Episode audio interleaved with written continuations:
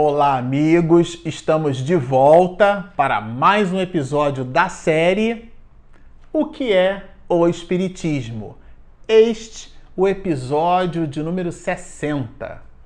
Bom, para você que está nos acompanhando no canal, nós estamos trabalhando, estudando juntos a parte segunda desta obra maravilhosa, O que é o Espiritismo. No episódio passado, nós é, dinamizamos as questões relacionadas ao tríplice aspecto da criatura humana, isto é, nós temos um corpo físico, somos o espírito imortal e este espírito possui um corpo fluídico, um envoltório fluídico, que Allan Kardec vai chamar de perispírito, fazendo alusão ao perisperma. Ele possuía em Verdun, na Suíça, aulas de botânica, aulas extracurriculares. E tomando da semente de um pêssego, percebeu aquela película chamada de perisperma e cunhou uma expressão para o corpo do espírito.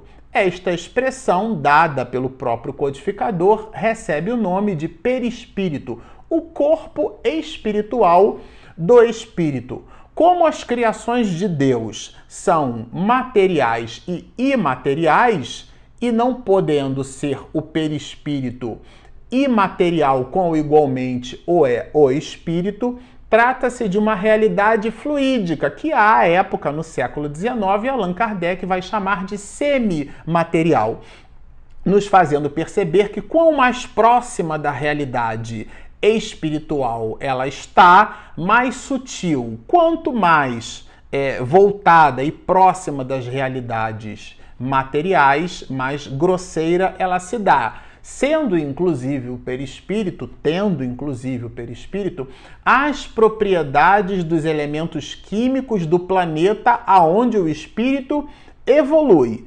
E por essa mesma razão, e em desdobramento disso, o próprio codificador nos pede o exame da questão 237, que nós resolvemos destacar para aprofundar um pouco mais o pensamento. E afinal de contas, foi uma observação colocada pelo próprio codificador. Foi quem escreveu a obra que pede para que efetivamente façamos este apontamento. Então, lá neste trecho que corresponde à segunda quarta parte da obra, é, que trata efetivamente da percepção e da sensação é, e sofrimento dos espíritos, Allan Kardec vai perguntar assim: uma vez de volta ao mundo dos espíritos, conserva a alma as percepções que tinha quando na Terra?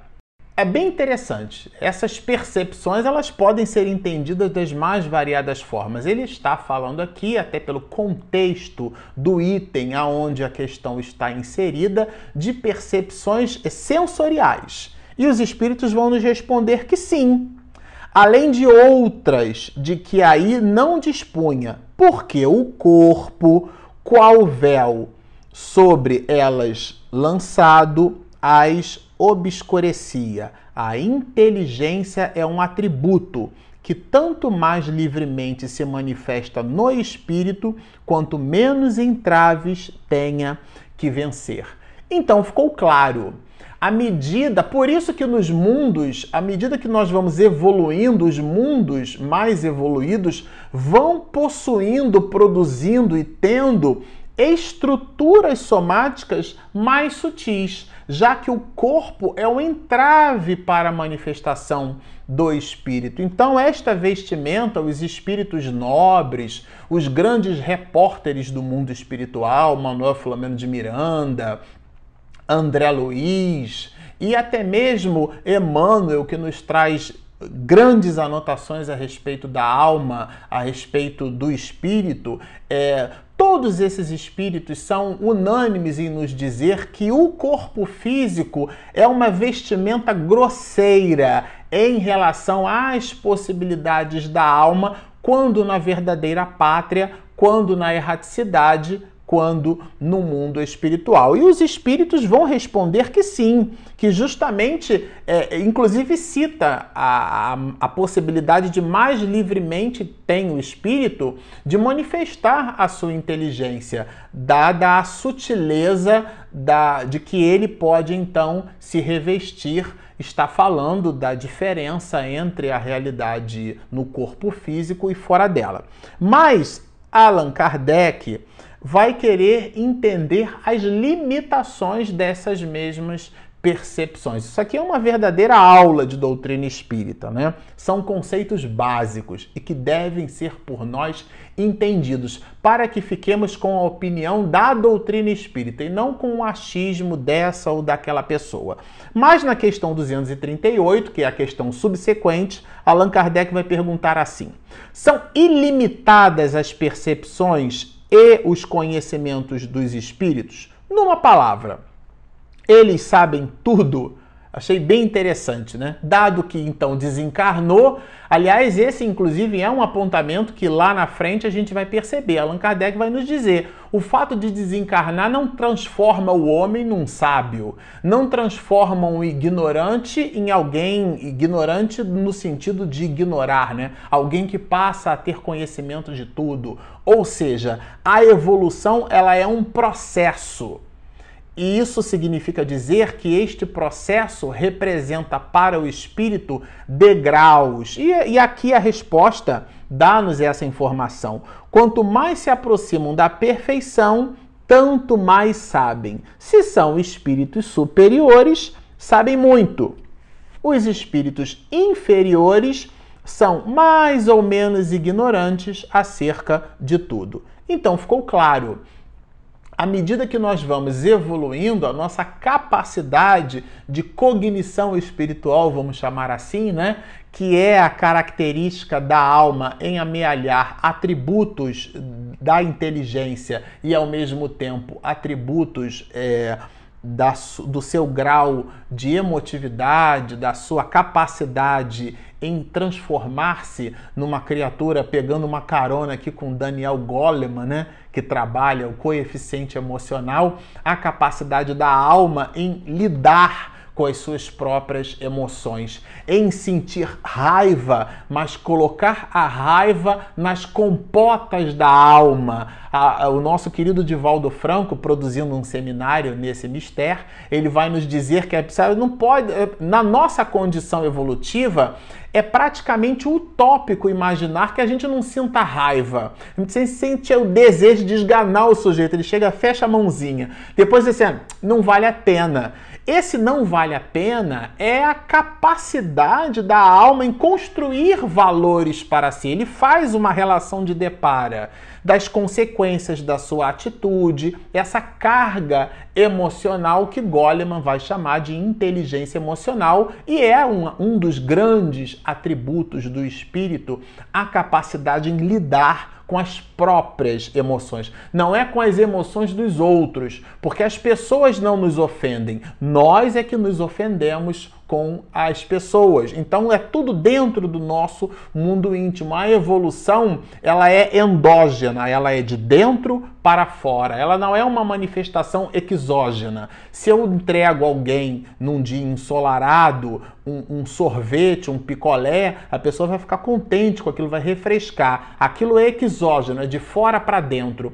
Mas a felicidade, ela, ela brota, ela medra de dentro, ela é endógena. E os valores da alma, portanto, são conquistados pela própria criatura. Por isso que os espíritos vão citar, eh, estabelecem a relação da, do grau de evolução dos espíritos. Se são espíritos superiores, entenda-se por superioridade é estabilidade em lidar com as próprias emoções e canalizando-as para o saber, para a produção do conhecimento, com vistas à ampliação de seus discernimentos, transformam-se em espíritos superiores, logo sabem muito. Se são ignorantes, se ignoram, se desconhecem, sobretudo a si mesmos, porque não se visitam, não se analisam. De um modo geral, há inclusive estudos antropológicos que nos revelam que as criaturas ignorantes das próprias habilidades, isso no mundo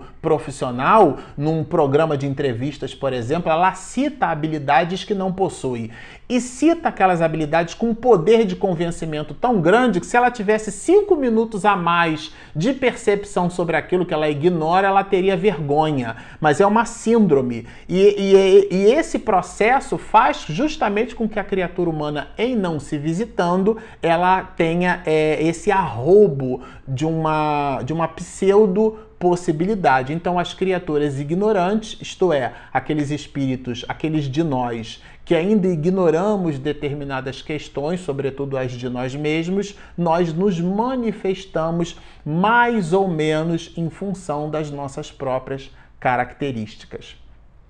Bom, mas continua aqui, né? Vocês até podem perceber que trata-se de um verdadeiro é, é, compêndio de filosofia. É uma obra que, que fala do espírito, mas ele produz e possui consequências esse entendimento. Então, é, o Allan Kardec vai nos dizer, por esse mesmo motivo, que os espíritos estão em toda parte, ao nosso lado, acotovelando-nos e observando-nos sem cessar. Isto é, é uma realidade. Os espíritos são uma realidade. É disso que fala o codificador. E essa realidade ela é tão pulsante, o fato de não vermos, nós não analisamos os, os micro-organismos que estão, por exemplo, no ar que respiramos, mas eles existem. É, mas de posse ali de um microscópio e analisando uma gota d'água, a gente vai perceber a quantidade de seres vivos que são capazes de ficar numa gota d'água. O fato de não os observarmos não significam que eles não existam. É, o que é que gostamos, é, gostaríamos de deixar como elemento de reflexão sobre esse aspecto? É que o fato de não observarmos os espíritos, porque eles vibram numa faixa de frequência que os nossos olhos não conseguem perceber, não nos dá o direito de dizer que eles inexistem. E eles formam um mundo, um mundo que coabita com o nosso mundo. E esse processo de coabitação é porque os espíritos interferem em nossos pensamentos e atos, assim como nós intercambiamos as nossas vibrações, os nossos pensamentos e as nossas atitudes com esses espíritos desencarnados. Então, se uma pessoa tem pendores para as artes, ela terá próxima dela espíritos que vibram igualmente naquele pendor. Assim como se a pessoa tem um vício, por exemplo, o vício da maledicência, ou então aqueles vícios, aqueles mau hábitos, né, que são socialmente permitidos. Miranda vai trabalhar isso logo no início da obra nos bastidores da obsessão, a glutenaria, aquele, aquela ânsia, aquele apetite exacerbado que a pessoa come, come, até atingir obesidade mórbida, que não consegue nem se levantar em alguns muitos casos. Tudo isso é um conúbio, é uma troca de vibrações com o mundo espiritual, que é uma realidade pulsante. Esta troca fala da nossa possibilidade de soerguimento, de crescimento, de ativação da nossa potência espiritual. Por isso que Allan Kardec vai nos dizer que esta é, por isso mesmo, uma das forças da natureza. E ele vai mais longe. Ele chama essa força, ele, ele chama esse mundo capaz de mobilizar essa força é, de mundo moral. Por quê? Porque os espíritos nos influenciam, assim como nós influenciamos os espíritos. É um binômio porque estamos todos interconectados, mergulhados, intercambiando as nossas vibrações, o, o, nosso pensamento, o nosso mundo íntimo, do que nós nos referíamos a esse no episódio anterior. E Allan Kardec, então, aprofundando um pouco mais o bisturi, vai nos dizer assim: os espíritos podem ir a toda parte É igualmente racional admitir-se que aqueles que nos amaram durante a vida terrena ainda nos amem depois da morte, que venham para junto de nós. Bom, é, aqui é interessante observar. Ele fala da, da, da ligação de determinados espíritos uns para com os outros. As pessoas, didaticamente falando, que gostam de chocolate, quando desencarnam, continuam gostando de chocolate. Se a pessoa gosta é, de feijoada, quando vai para o mundo espiritual, continua gostando de feijoada no mundo espiritual. O fato de desencarnar não leva para o mundo espiritual, não anula os seus gostos e pendores que cultivou. Se ela fez uso, tem sem trazer aquilo para o seu mundo íntimo, sem ficar pensando na comida. Eu tenho alguns colegas de trabalho que na sexta-feira a pessoa já pensa na cerveja, ela já pensa no álcool, ela já pensa na festa. E durante o expediente da sexta-feira, a mente dela já está ali. Então ela cultiva aquilo, ela cultiva aquele hábito. E quando o hábito começa a nos controlar, a gente dá um nome para isso. Chama-se vício. E esse vício ele é alimentado na nossa própria realidade íntima no nosso pensamento, na nossa caixa mental, e as vibrações que medram dos nossos desejos com as coisas, essas vibrações que medram são, portanto, e encontram, portanto, ressonância com os espíritos que vibram, pensam e gostam com os mesmos pendores cuja vibração da nossa caixa mental medrou. Na prática, é uma relação, é um conúbio. Então, diga-me com quem andas e te direi quem és. Diga-me quem és e te direi com quem andas. Porque é um processo de atração e repulsão, porque os espíritos que se aproximarem de nós e buscarem nos insuflar para atitudes que não fazem parte do nosso traço de caráter, eles vão se afastar, porque não encontram ressonância na nossa realidade íntima. É disso que trata então Allan Kardec, sobretudo quando vai falar desse mundo moral, dessa capacidade, dessa possibilidade que representa na análise do codificador uma das grandes forças da natureza. Bom, e ele, Allan Kardec, vai nos dizer então, desdobrando esse raciocínio, que a experiência de fato, quando ele fala experiência, é porque ele experienciou, ele dialogou com os espíritos, os espíritos responderam às suas perguntas. Se nós pegarmos, por exemplo, a obra O Céu e o Inferno, a segunda terça parte da obra são depoimentos de espíritos. Ele, inclusive, classifica esses depoimentos: espíritos felizes categoriza uma parte deles como infelizes, dá uma outra categoria de espíritos infelizes, que são os espíritos suicidas, porque é uma categoria específica de um processo de infelicidade no mundo espiritual, a criatura derrogar as leis divinas, buscando ceifar a própria vida e ela descobre que a vida não acaba, mas que ela simplesmente manipulou nos mecanismos divinos, é, manipulou contrariedades em relação à, sua própria vida, porque ela foi é, não ao encontro, mas de encontro, ela se chocou com uma prerrogativa. Então, com isso, ela sofre muito no mundo espiritual, mas por uma coisa ou por outra, é, Allan Kardec vai chamar tudo isso, esse compêndio de experiências. Então, a experiência de fato prova que os espíritos conservam as afeições sérias que tinham na Terra. Ou seja, nós, é, quando vamos para o mundo espiritual, conservamos no mundo espiritual os mesmos pendores que tínhamos, os mesmos hábitos, os mesmos gostos. Nós levamos aquilo que somos, tudo aquilo que construímos, os nossos valores intelecto-morais representam o que somos, o nosso traço de caráter. Não é o corpo, porque o corpo envelhece, o corpo se modifica. Hoje você pode estar numa estrutura de 1,60m, 1,80m, 1,90m, corpulento, uma pessoa cheia de músculos porque faz exercício. Na encarnação seguinte, você estará numa outra realidade somática. Mas o que importa é a essência, que é você.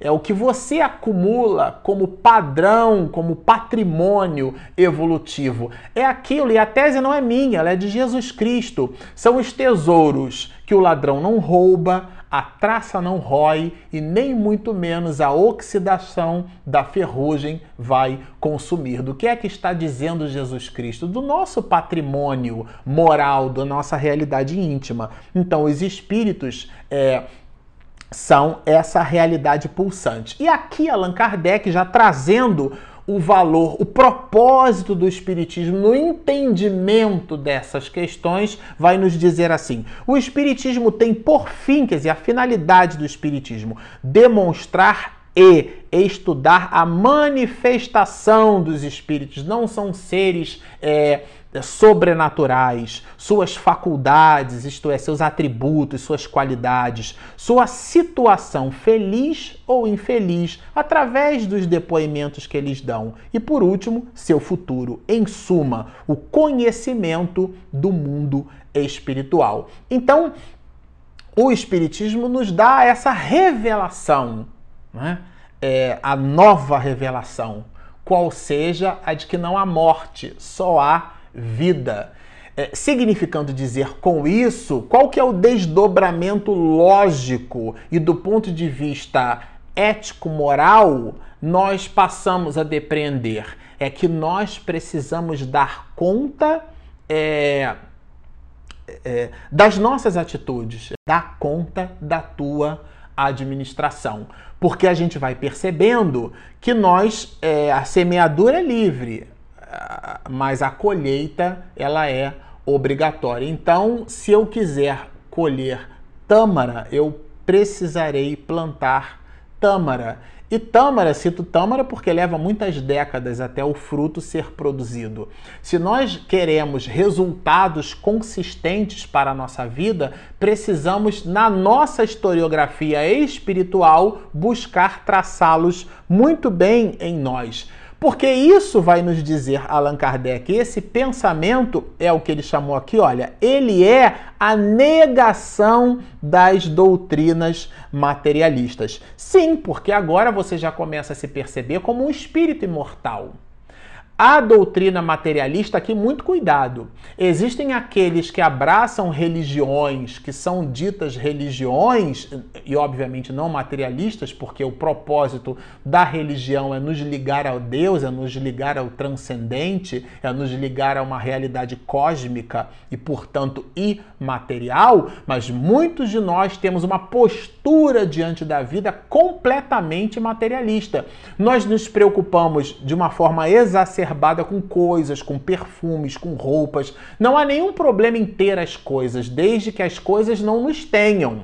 Porque senão nós desencarnamos e continuamos psiquicamente ligados às coisas que nós deixamos no mundo. Então é preciso viver no mundo sem ser mundano, passar por ele, sermos usufrutuários das possibilidades que Deus nos dá como mecanismos de evolução. E toda evolução assertiva é sempre a espiritual. Ele vai falar, inclusive, que o entendimento é, de que os espíritos, é, em estando desprendidos da matéria, podem produzir é, e serem é, criaturas sábias, isso é um grave erro. Ele, inclusive Allan Kardec, vai nos dizer da necessidade do estudo das mensagens, de como os espíritos se manifestam.